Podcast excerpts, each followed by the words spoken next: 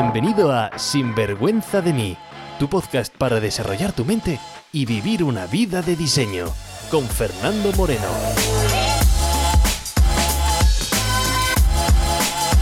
Bienvenidos al episodio número 3 de Sinvergüenza de mí.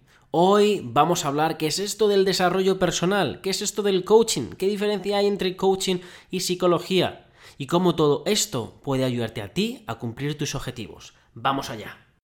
Trucos, consejos, ideas, entrevistas, todo lo que necesitas para vivir una vida bien vivida. Sin vergüenza de mí. Hola y bienvenidos a un nuevo episodio de Sinvergüenza de mí. Hoy vamos a hablar sobre qué es eso del desarrollo personal, qué es eso del coaching, qué es lo que hace un coach y qué diferencia hay con un psicólogo, pero sobre todo cómo puede ayudarte a ti. Quizás has escuchado en varios sitios la palabra desarrollo personal, coaching, y te vienen dudas a la cabeza. Si es así, no te preocupes, porque yo también las tenía. Es más, yo no descubrí el mundo del desarrollo personal hasta pasado los 30 años, cuando estaba saliendo de mi divorcio y no sabía qué hacer con mi vida. Y hasta ese momento la palabra desarrollo personal me parecía algo raro, una especie pues, de vendehumos y la verdad es que no sabía ni siquiera qué es lo que era. Ahora que recuerdo, mi primera experiencia fue cuando era pequeño. Mi abuela Titi, que con Dios descanse, y mi tía hacían una cosa que se llamaba Fuerza para Vivir o algo así, de un brasileño. Bueno, no me acuerdo muy bien. Mi abuela me decía que era para controlar pensamientos y tener mejores resultados. Y que iba a practicar para que Butragueño marcara los goles con España. Lógicamente, ante semejante experiencia, pues mi idea eh, de desarrollo personal lo tuve asociado a cosas muy raras. El mundo del desarrollo personal también es llamado el mundo de autoayuda, aunque la verdad es que no sé muy bien por qué, puesto que en verdad te compras un libro o vas a un seminario, por lo tanto el libro o el instructor son tu guía. Pero bueno, que me enrollo. El mundo del desarrollo personal eh, empezó a popularizarse en Estados Unidos pues a mediados del siglo pasado. Quizás te suene el nombre de Abraham Maslow, o quizás no, da igual. Fue un famoso psicólogo americano conocido como uno de los fundadores de la psicología humanística. Su teoría pues, se basaba en que hay una tendencia humana básica hacia la autorrealización. Su modelo teórico más conocido se llamaba la pirámide de necesidades humanas y que va pues las cinco necesidades básicas que son pues las necesidades básicas, necesidades de seguridad y protección, necesidades sociales o de afiliación, necesidades de autoestima o reconocimiento y autorrealización. Y una vez que vamos cubriendo las primeras necesidades, pues vamos subiendo así en la pirámide. Pues bien, en Estados Unidos en el siglo pasado, pues era una potencia mundial, un país muy avanzado y menos conflictos bélicos pues que en Europa, que estábamos pues em, entretenidos con nuestras guerras mundiales y sacando lo peor del ser humano. Así que claro, los americanos, pues una vez cubiertas sus necesidades básicas, pues empezaban a buscar ah, cómo iban eh, realizando con las otras necesidades iban subiendo pues en su escala de necesidades. Iban pues teniendo dudas de o preguntas de cómo tener más en la vida cómo sacarle más provecho a la vida. Padres del desarrollo personal pues son considerados varios psicólogos psiquiatras médicos eh, por ejemplo Carl Jung pero bueno entre otros. Pero vamos que esto no es un podcast de historia. Así que vamos a rebobinar un poco en la historia hacia tiempos más modernos. En los años 70 en Estados Unidos ese malestar general pues se hacía más grande en las clases medias y claro, tienes que imaginarte la situación. Por un lado, pues mira, están los psiquiatras, que son médicos a los cuales acudes cuando tienes un desajuste grande. Es decir, padeces algo que tienes que ser tratado pues, con medicamentos. Si lo que padecen no es tan severo, pues los pacientes acuden a un psicólogo para eliminar esos bloqueos mentales que le hacían estar eh, bloqueados o los que hacían tener estos problemas. Pero ¿qué pasaba con el resto de la población? Gente pues que no tenía ningún problema estructural, que no eran pacientes, simplemente pues que estaban descontentos con la vida, que se sentían vacíos, que las cosas que hacían no les llenaba, que el trabajo no les llenaba, que las relaciones eh, donde estaban pues tampoco. Oye, gente incluso con pues, hábitos no saludables, como fumar en exceso o beber en exceso, gente con traumas, con fobias. ¿Esta gente a quién podía acudir? En los años 50, 60, 70 del siglo pasado, pues se empezó a popularizar esta disciplina de desarrollo personal, donde la gente compraba libros, acudían a seminarios con el fin pues de vivir una vida pues más rica, conocerse a sí mismos y vivir pues una vida con, con sentido. Es además en los años 70 cuando principalmente dos personas, Richard Bandler y John Grinder, crearon una modalidad denominada programación neurolingüística un profesor de lingüística y un matemático unidos por una pasión en la psicología, en concreto en la terapia Hellstadt. Deciden que van a estudiar en profundidad a los mejores terapeutas del momento, así poder sacar el código y sacar cómo poder transformar la vida de muchísima gente. A este proceso lo llaman modelizar. Es decir, pues si sigues el modelo, poder sacar los resultados. Decidieron analizar a expertos de su época, en concreto a tres. Virginia Satir, que era en aquel momento pues una experta en terapia familiar en Estados Unidos. A Milton Erickson, que era un médico hipnotista, es decir, que trataba a sus pacientes con métodos de hipnosis. Y Fritz Perls, que era el creador de la terapia Hellstadt. Crearon esa metodología llamada programación neurolingüística. Dentro del mundo de la psicología, la verdad es que hay muchos ataques a la PNL y la llaman como pseudociencia. Mira, yo he estudiado PNL en profundidad y la verdad es que funciona muy bien, pero hay que verlo más como una herramienta, más que como otra cosa. Yo además he estudiado diferentes metodologías y dependiendo pues voy usando y mezclando. El tema de psicología, por mucho que se quieran empeñar, no es una ciencia pues como la física, donde siempre que haces algo sabes exactamente lo que va a pasar, porque hay unas leyes. La psicología como la economía, pues son ciencias humanas. Por lo tanto, cualquier crítica de los psicólogos, pues la verdad es que me la trae un poco al fresco. Además, si has escuchado mi historia, cuando me lancé al estudio de la mente, mi obsesión era para encontrar resultados. No quería ser un teórico, yo quería resultados. Así que en ese viaje pues me metí pues en muchísimas metodologías, incluso me metí a estudiar pues diferentes religiones, porque estaba interesado en su forma pues de de crear gente tan fieles en que crearan que creyeran en cosas que nunca habían experimentado ni visto ni probado científicamente. En ese viaje también hasta me metí en diferentes sectas para ver qué narices es lo que hacían para hacer a la gente creer. Pero bueno, lo de eso es otro episodio aparte. Algún día os contaré cómo me echaron de alguna de esas sectas. Pero bueno, a final de los 70 la PNL estaba de moda en, ese mundo de desarrollo personal, especializado pues, en tratar pues, fobias, eh, traumas y casos parecidos. En esos años, además, un joven americano pues, hizo un curso con los fundadores de la PNL y viendo que funcionaba, de hecho ni esperó acabar el curso, se lanzó a recorrerse Estados Unidos a tratar fobias y traumas y hacer cambios de mente en la gente. Lógicamente, pues fue muy criticado por los psicólogos americanos y por los psiquiatras, en el cual le trataban pues, de, pues, de un niñato que estaba pues, eh, jugando a ser un psicólogo o un psiquiatra él, pues eh, joven americano y lleno un poco de ego, pues les retaba en programas telefónicos y les decía, no os preocupéis, traerme a vuestros pacientes, aquellos que mm, trabajáis durante años y años y no hayáis conseguido ningún resultado, porque yo voy a conseguir resultados en menos de una hora.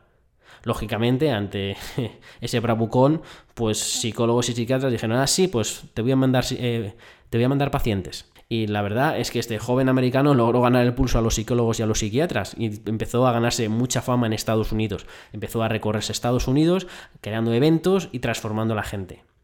Ese joven americano eh, se llamaba y se llama Tony Robbins.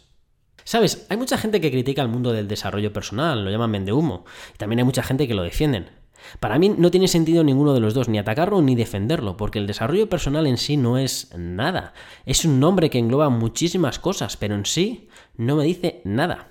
De hecho, muchos clientes cuando empezamos a trabajar me dicen, Fernando, mira, he hecho mucho de desarrollo personal y esto no funciona. Así que tengo que ser serios con ellos y les digo, mira, lo que no funciona eres tú. Y por mucho que creas que sabes algo, hasta que no tiene resultado, no lo sabes. Así que con estos clientes es algo incluso más difícil, porque tengo que hacer que olviden lo que creen que saben para empezar a tener resultados. Lo que quiero decir es que el mundo de desarrollo personal, pues ni funciona ni no funciona, que dentro de esta industria pues hay muchas técnicas, hay muchas cosas. Y lo que me puedes decir es que has probado cierta técnica en concreto y que a ti, a ti no te funciona. Perfecto. Debo confesar que incluso cuando estaba trabajando como coach al principio tenía un conflicto interno porque por un lado veía cómo las sesiones pues hacía cambiar a la gente, pero por otra parte pues mi, cerebro analítico y, y, crítico y que no se cree las cosas, pues me preguntaba por qué narices se producen estos cambios. Si esto me parece hasta humo para mí. Además había muchos hábitos, pues ya que tienen ya te contando, pues, pues en la meditación y la visualización y cosas que a mí al principio pues, me parecían raros e incluso yo lo hacía porque veía los resultados pero tenía ese conflicto interno. Y no fue hasta bastante tiempo después, cuando empecé a estudiar pues, neurociencia, epigenetic, eh, cuando empecé a comprender qué es lo que había detrás de todas estas herramientas de desarrollo personal y cómo es que son tan efectivas, cómo eh, hace que funcione tu cerebro y cómo eh, hace que funcione tu organismo. Pero bueno, para resumir, desarrollo personal o autoayuda es una industria que te ayuda a desarrollarte. Sí, pero a desarrollarme hasta cuándo? ¿Cómo sabes que estás desarrollado? Mm, buena pregunta. Es un, la verdad es que es un camino que, pues, que nunca acaba. Cuando te encuentras feliz en el momento presente, cuando te encuentras despierto conscientemente, cuando abres la conciencia. Mira, ¿te acuerdas de una famosa película de los años 90 que se llamaba The Matrix? Matrix, con Keanu Reeves. Una película que en teoría pues parecía de ciencia ficción, donde pues luchaban contra unas máquinas. Pues en verdad la película no se trata de tal ciencia ficción. Esa película, los creadores de la película son dos amantes de la programación neurolingüística, así que esta película está basada en desarrollo personal. De hecho, su protagonista, pues Neo, de Neocórtex, parte de cerebro. Bueno, en verdad, no me enrollo en contarte lo de la película. Lo que quiero contarte es que en esa película al protagonista pues le ofrecen dos pastillas, una azul y una roja. Y dicen, si tomas una de estas pastillas te vas a despertar y vas a ver qué es esto de Matrix. Pues el mundo de desarrollo personal se trata de eso, de despertar y ver qué es esto del Matrix de la vida. Bueno, pero ¿qué es un psicólogo y un coach? Bueno, te voy a dar mi definición y si no te gusta, pues eh, y tienes otra, pues muy bien por ti. Aquí no hay una verdad absoluta porque como puedes ver, términos psicólogo y coach muchas veces se entremezclan. Para mí un psicólogo en general acudes porque padeces de un bloqueo emocional, un trauma o algo del pasado que no haces más que revivir en el momento presente. El psicólogo pues está enfocado pues en el pasado. Y con él pues tratas meses, años y vas hablando pues de las cosas del pasado. Para el coach, para mí no hablo del pasado, no hay pasado. Primera creencia es que el pasado no es igual al futuro. ¿Por qué? Porque entre el pasado y el futuro tenemos un momento que se llama presente, que es cuando podemos escribir nuestra historia. Por lo tanto, el coach pinta una línea en la arena y se preocupa de dos momentos. El mañana, que en verdad es qué es lo que quieres, y el hoy, cómo cerrar el juego entre los dos puntos es la sesión de coaching. En coaching nos centramos a definir metas, pero no en sí por el hecho de la meta, sino para que te conviertas en esa persona capaz de cruzar la meta. Es un viaje personal. Es como esa historia donde pues, el maestro lleva de paseo a su alumno, le dice que le va a enseñar lo mejor que ha visto nunca. Y cuando van por el camino, pues el alumno no hace más que preguntar ¿cuánto queda? ¿cuánto queda? Y se pone impaciente, y pasa las horas y las horas. Y el alumno pues se enfada, está quemado con el maestro. Espero que merezca la pena lo que me vas a enseñar, porque mira que son horas, horas y horas. Y por fin pues llegan a lo que es el fin de la montaña o el camino. Y cuando llegan no hay absolutamente nada. El alumno se enfada y no comprende absolutamente nada. Entonces el maestro empieza a sonreír, se ríe y le señala el camino que habían recorrido durante horas y horas.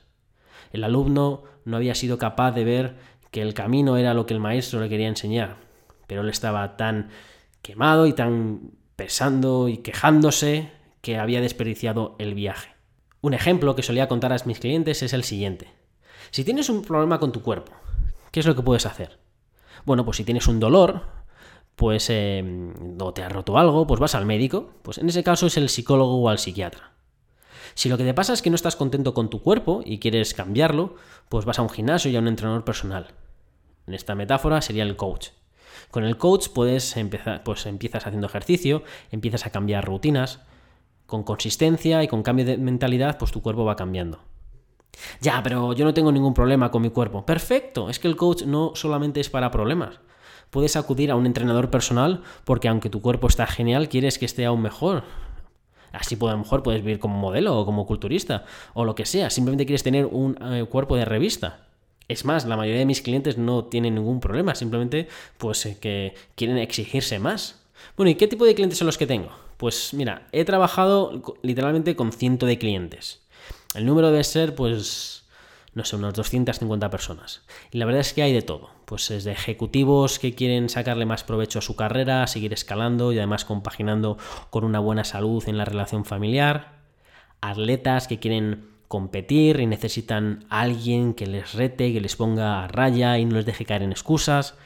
He tenido gente que se quieren abrir en el mundo de, cine en Hollywood y necesitan resistencia mental para tantas pruebas y oportunidades y de tantos nos y tantos nos y tantos nos y tener la confianza siempre arriba y seguir gente que está en network marketing o que está montando sus propios negocios en paralelo a su trabajo y necesitan pues alguien que esté ahí para poner metas y además que le elimine los bloqueos mentales o limitaciones como por ejemplo no me gusta vender porque te puedes imaginar si no te gusta vender cómo va a ser el éxito de tu negocio o gente que quiere tener una mejor relación con su mujer o su marido o sus hijos También gente que no saben lo que quieren, que se sienten bloqueados en sus vidas, ya sea en temas personales o profesionales o relaciones o la vida en general.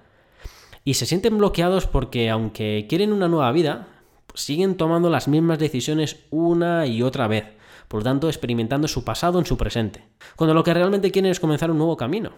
Como resultado de esta situación, pues se sienten desconectados de lo que es importante en la vida, de su misión, de su visión, o en otras palabras, del por qué o el para qué se metieron en ese negocio o en esa relación. Todo esto acaba resultando pues, en falta de claridad y se manifiesta como procrastinación o autosabotaje, y puesto que la autoestima baja y la confianza baja, llegan a la errónea conclusión de que algo pasa con ellos. Pues bien, pues yo lo que me dedico es ayudarles de, forma rápida. Por ejemplo, yo cuando acudí a un coach, pues me ayudó con tener claridad en qué es lo que quiero, en saber por qué quiero lo que quiero, en eliminar limitaciones que tenía para la consecución de mis objetivos, conocerme mejor a mí mismo y saber quién soy, por qué hago lo que hago, cómo usar mis fuerzas para seguir avanzando. Gracias al coaching fui capaz de ver como una acción factible montar mi negocio, dejar eh, la carrera del mundo de empresas y ganar confianza para empezar nuevas aventuras. La verdad es que yo a día de hoy tengo dos coaches. Un coach hablo con él todos los viernes y luego tengo un coach en el cual hablo una vez al mes. Y no me puedo imaginar mi vida sin ningún coach. De hecho, todas las personas exitosas o todas las personas que te puedas imaginar siempre tienen un coach que le está ayudando. Y a lo mejor no utilizan la palabra coach, pero es un mentor o es alguien ahí el cual le ayuda.